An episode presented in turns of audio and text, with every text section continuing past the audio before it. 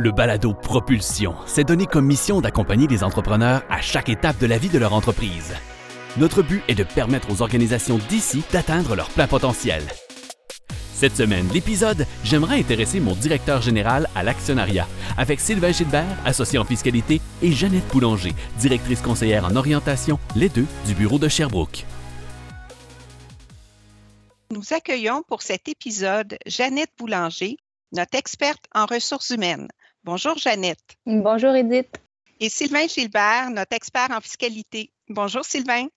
Bonjour Edith. Cette semaine, notre entrepreneur envisage d'introduire son directeur général ou son DG à l'actionnariat. Il aimerait intéresser celui-ci pour, d'une part, assurer la pérennité de son entreprise et, d'autre part, pour le mobiliser.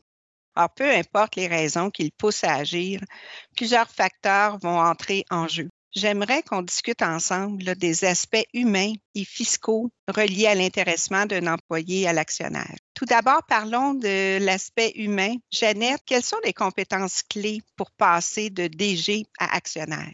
Tout d'abord, Edith, euh, je tiens à spécifier que chaque situation est particulière. Puis la manière de l'aborder aussi, la relève d'entreprise par l'actionnariat d'un DG peut prendre différentes formes. Par exemple, il peut avoir un lien de sang qui unit euh, le propriétaire actuel avec le DG, que ce soit fille, fils, neveu, frère. Donc, c'est des éléments qu'il faut toujours tenir en compte. Est-ce que le DG vient d'être embauché? Est-ce qu'il est en place depuis longtemps? Quelle est sa relation avec les employés de son entreprise? Euh, quelles sont ses aspirations personnelles aussi?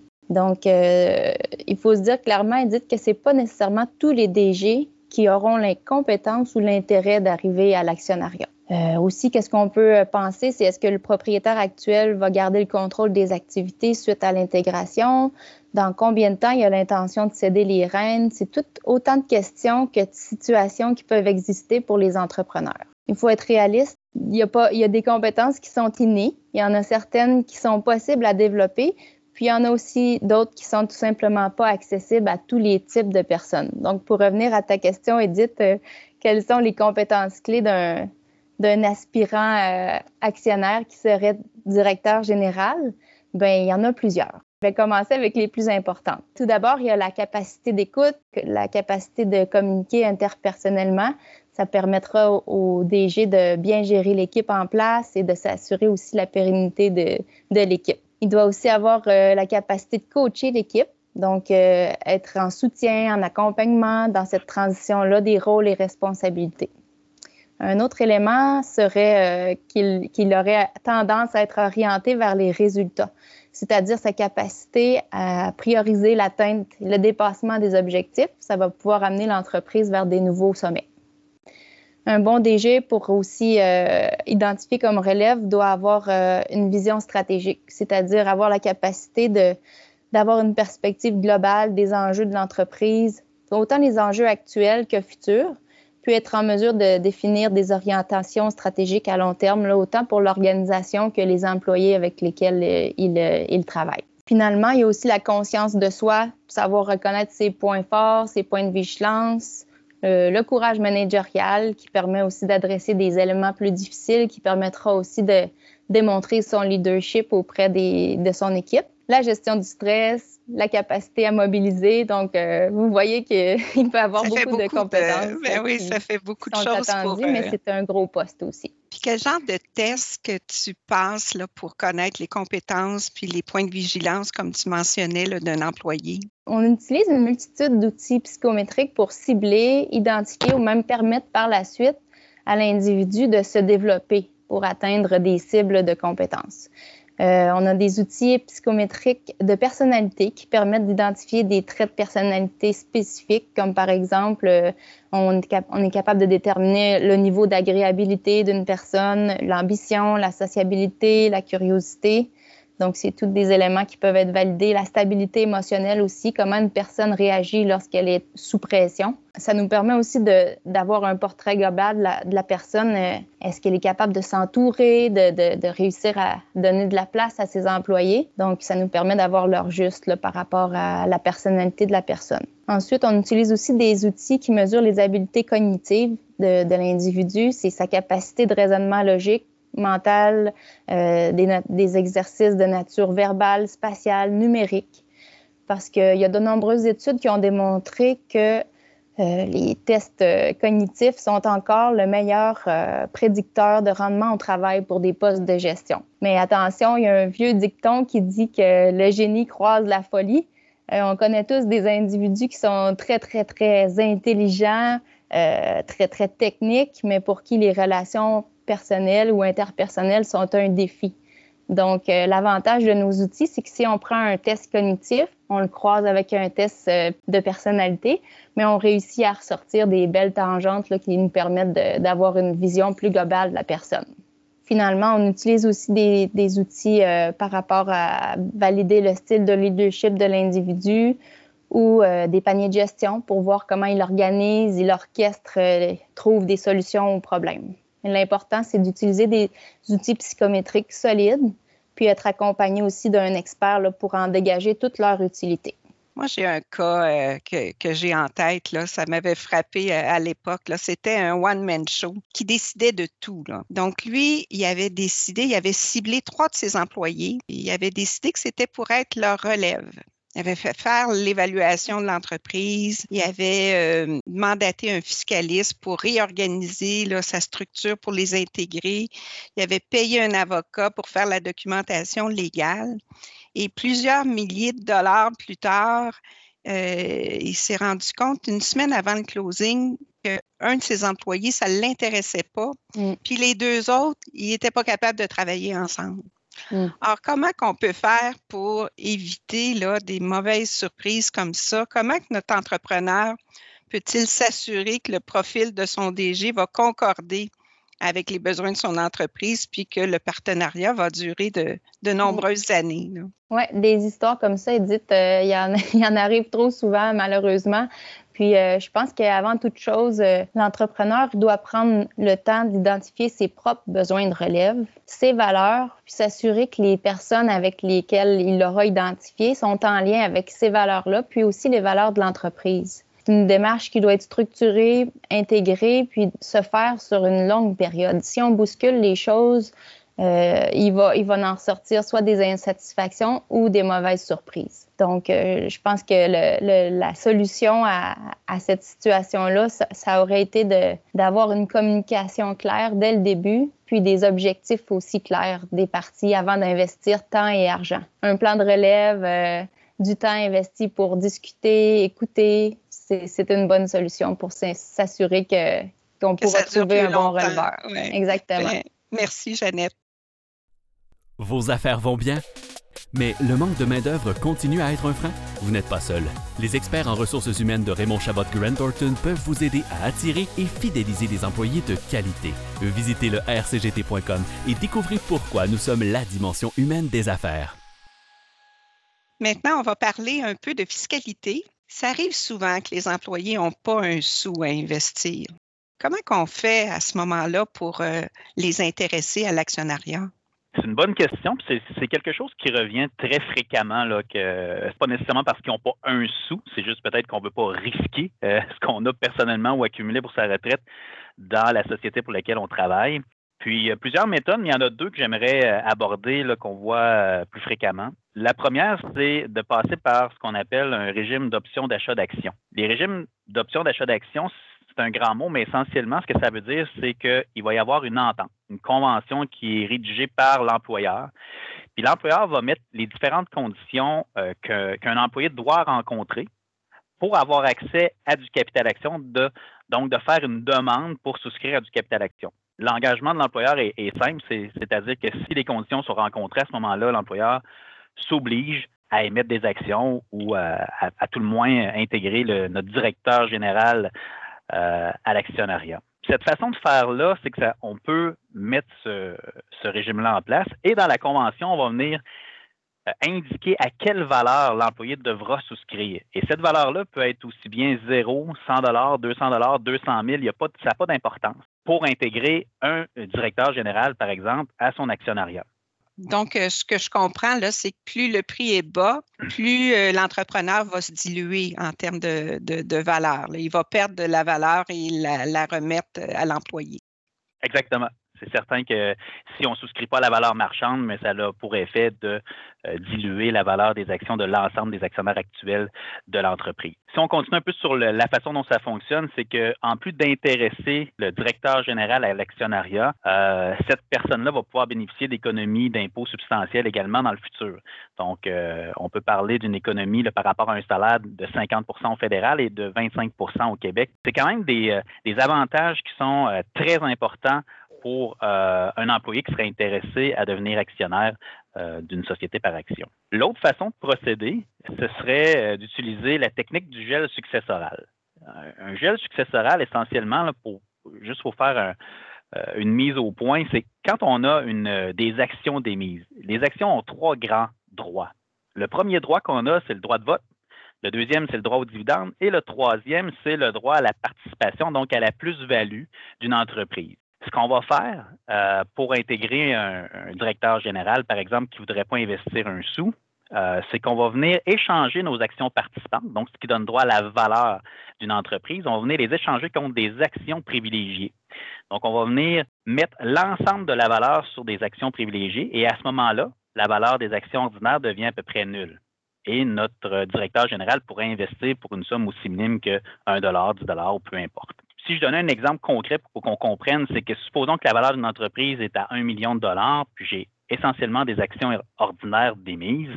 Donc, toute la valeur est sur ces actions-là. En les échangeant contre des actions privilégiées, toute la valeur va être transférée sur ces nouvelles actions privilégiées-là. Et donc, quand on va resouscrire, euh, notre directeur général va souscrire à la valeur marchande de ces actions qui sont euh, essentiellement la valeur de souscription qui est très, très minime. Fait que c'est les deux méthodes qu'on utilise là, essentiellement pour pouvoir intégrer euh, un directeur général ou toute personne clé à l'actionnariat sans que ces personnes-là soient obligées d'investir euh, des sommes importantes. Euh, il y a certains qui prétendent que si on veut vraiment connaître le sérieux d'un employé là, à devenir actionnaire, il faut qu'il se commette un peu. Donc, il, faudrait qu'il hypothèque sa résidence ou qu'il sorte des placements personnel pour investir dans l'entreprise. Qu'est-ce que tu en penses, Sylvain, de, cette philosophie-là? Euh, ben moi, je vous dirais que je suis de l'école qui, euh, qui est que je pense qu'un directeur général ou un employé qu'il est doit investir une certaine, une certaine somme d'argent. Et je m'explique, essentiellement, lorsque on rentre actionnaire d'une société et qu'on n'investit aucun sou, le niveau de rétention potentiel est, est relativement faible. Et lorsqu'une entreprise met en place euh, différentes façons, différentes alternatives pour intéresser un directeur général, c'est parce qu'on veut le retenir. Et si le, directeur général euh, investit pas de l'argent personnel ou, met aucun sou, à ce moment-là, le niveau de rétention est relativement faible. Puis je suis pas convaincu qu'on atteint euh, l'objectif que la, société ou les directeurs, les, gestionnaires s'étaient donné à ce moment-là. Ça ne veut pas dire, par exemple, qu'il faut hypothéquer sa maison puis d'investir à la valeur marchande des actions qui sont souscrites. Ça ne veut pas dire euh, assurément pas qu'on doit sortir ses REER et utiliser ses fonds personnels, mais on peut euh, bien plus utiliser euh, d'autres façons d'investir dans la société sans toucher à ce qu'on a accumulé personnellement à l'heure actuelle. Une des premières façons qu'on voit, c'est que l'entreprise comme telle pourrait faire un prêt à son employé à un taux très avantageux et à ce moment-là avoir une entente de remboursement, comme on pourrait le faire avec une institution financière sur une certaine période de temps.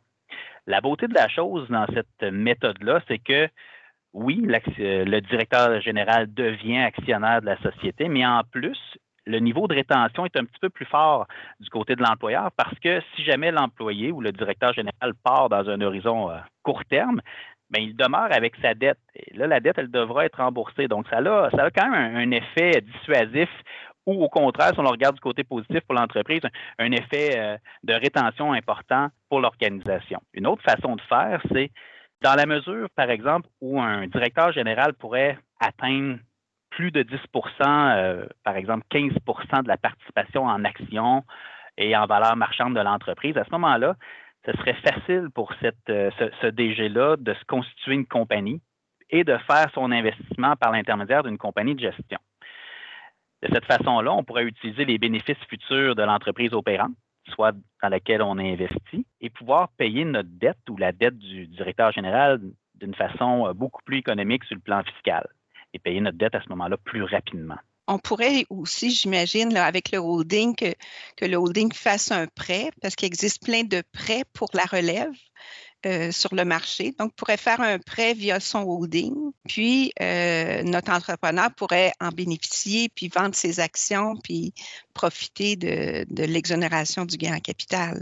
Exact, amène une belle situation où euh, on sait que les actionnaires, un des avantages fiscaux importants dans la loi de l'impôt, c'est de pouvoir euh, profiter de la déduction pour gain capital qui aujourd'hui à plus ou moins 883 000 pour l'année 2020 et qui augmente au niveau de l'inflation à chaque année. Et oui, au lieu de faire une souscription directe au niveau de l'entreprise opérante, à ce moment-là, on pourrait tout simplement acheter les actions des actionnaires existants et les actionnaires existants pourraient profiter de leur déduction pour gain capital. Ou à tout le moins de la monnayer, c'est ce qui est souvent compliqué dans les structures, c'est de monnayer cette fameuse déduction-là. Le seul bémol que je pourrais apporter, il faut s'assurer, par exemple, que, que l'investisseur, que notre directeur général est assurément pas un membre de la famille ou une personne liée. Puis même, euh, on irait jusqu'à un lien de dépendance. Donc, il faut, faut, quand même qu'il y ait une certaine distance entre l'employé et les actionnaires vendeurs. Maintenant, est-ce qu'il y a d'autres variantes possibles pour intéresser un employé? Bien, on peut, euh, toujours dans le contexte où on veut les, amener un directeur général à l'actionnariat, passer par le boni en action. Boni en action, c'est une variante euh, intéressante qui revient un peu au régime d'option d'achat d'actions, mais qui est plus simple à mettre en place. Parce qu'on peut viser, au lieu de viser un ensemble ou une catégorie d'employés, on peut uniquement viser un employé et mettre des conditions qui se rattachent à cet employé-là. Et euh, c'est une façon relativement simple qui donne les mêmes avantages fiscaux qu'on aurait avec les régimes d'option d'achat d'actions. Donc, ce que j'ai parlé tantôt, euh, report de l'imposition, réduction de la charge d'impôt général pour l'employé. Donc, à ce moment-là, ça devient euh, très, très intéressant euh, de passer par les bonnets en action. Euh, dans un épisode antérieur, euh, on a parlé de la mise en place d'une fiducie familiale pour détenir des actions d'une compagnie. Est-ce qu'on pourrait penser à créer une fiducie familiale au bénéfice d'employés de la compagnie? Oui, ça peut, euh, ça peut définitivement se faire. On parlerait peut-être d'une fiducie familiale d'employés, mais essentiellement, c'est une fiducie qui est créée au bénéfice des employés. Donc, on a la structure est relativement similaire à celle d'une fiducie euh, familiale traditionnelle. Tout simplement, c'est que là, nos fiduciaires, donc nos administrateurs de la fiducie, sont soit les actionnaires actuels ou les, gestionnaires actuels de la compagnie, puis nos bénéficiaires, ce sont l'ensemble de nos employés. La beauté de la chose dans cette structure-là, c'est qu'au niveau des employés, ils ne perdent pas leur euh, déduction euh, fiscale qu'on a vue en termes en termes des, options d'achat d'actions ou des bonnies en actions. Donc, c'est les mêmes avantages fiscaux dont nos euh, employés vont bénéficier, mais ça donne un petit, un petit plus pour l'employeur en termes de gestion des droits associés aux actions qui sont plutôt émises à la fiducie d'employé comme l'employeur ou les gestionnaires de la compagnie actuelle sont les fiduciaires, donc les administrateurs de la fiducie, à ce moment-là, ils vont pouvoir conserver les droits de vote ou les droits d'exercer les, euh, votes ou les. Ça va limiter également la présence de plusieurs employés au niveau euh, des décisions administratives et euh, au niveau des conventions entre actionnaires. Donc, sur le plan administratif, l'employeur est gagnant et sur le plan fiscal pour l'employé, il n'est pas perdant non plus. Donc, c'est un souvent c'est un win-win dans les deux situations. Exactement. Puis je pense que l'avantage aussi, c'est que l'employé, il ne détient pas vraiment d'actions, mais il va pouvoir recevoir des dividendes avec un traitement préférentiel s'il est bénéficiaire de la fiducie. Donc, ça diversifie là, son mode de rémunération. Ça l'avantage. Tout à fait. Comme, comme, en fin de compte, on fait comme s'il détenait les actions directement. C'est ce que ce que ça a comme incidence. C'est juste que le véhicule, il y a quelqu'un qui est mandaté pour détenir les actions euh, proprement dites, mais tous les avantages, que ce soit sous forme euh, la flexibilité relative à la rémunération ou tous les avantages fiscaux de réduction de charges fiscales globales pour l'employé, on en bénéficie pareil. Donc, euh, merci Sylvain. Pour terminer cet épisode, euh, j'aimerais parler de l'importance de rédiger une convention entre actionnaires au moment où on intègre un employé à l'actionnariat et pendant que tout va bien. Alors, cette convention prévoira, entre autres, ce qui arrivera advenant un décès, un départ volontaire, un départ forcé, une mésentente. Or, ce document évitera bien des soucis à notre entrepreneur. Donc, merci, Jeannette et Sylvain. Vos conseils permettront à notre entrepreneur de bien s'entourer pour poursuivre l'exploitation de son entreprise. Merci. Merci, au revoir. Merci, à la semaine prochaine. La semaine prochaine, j'en arrache ces temps-ci. J'ai des soucis financiers. Avec Marc Bergeron, vice-président groupe redressement et insolvabilité, et Pascal Leclerc, associé en fiscalité au bureau de Montréal.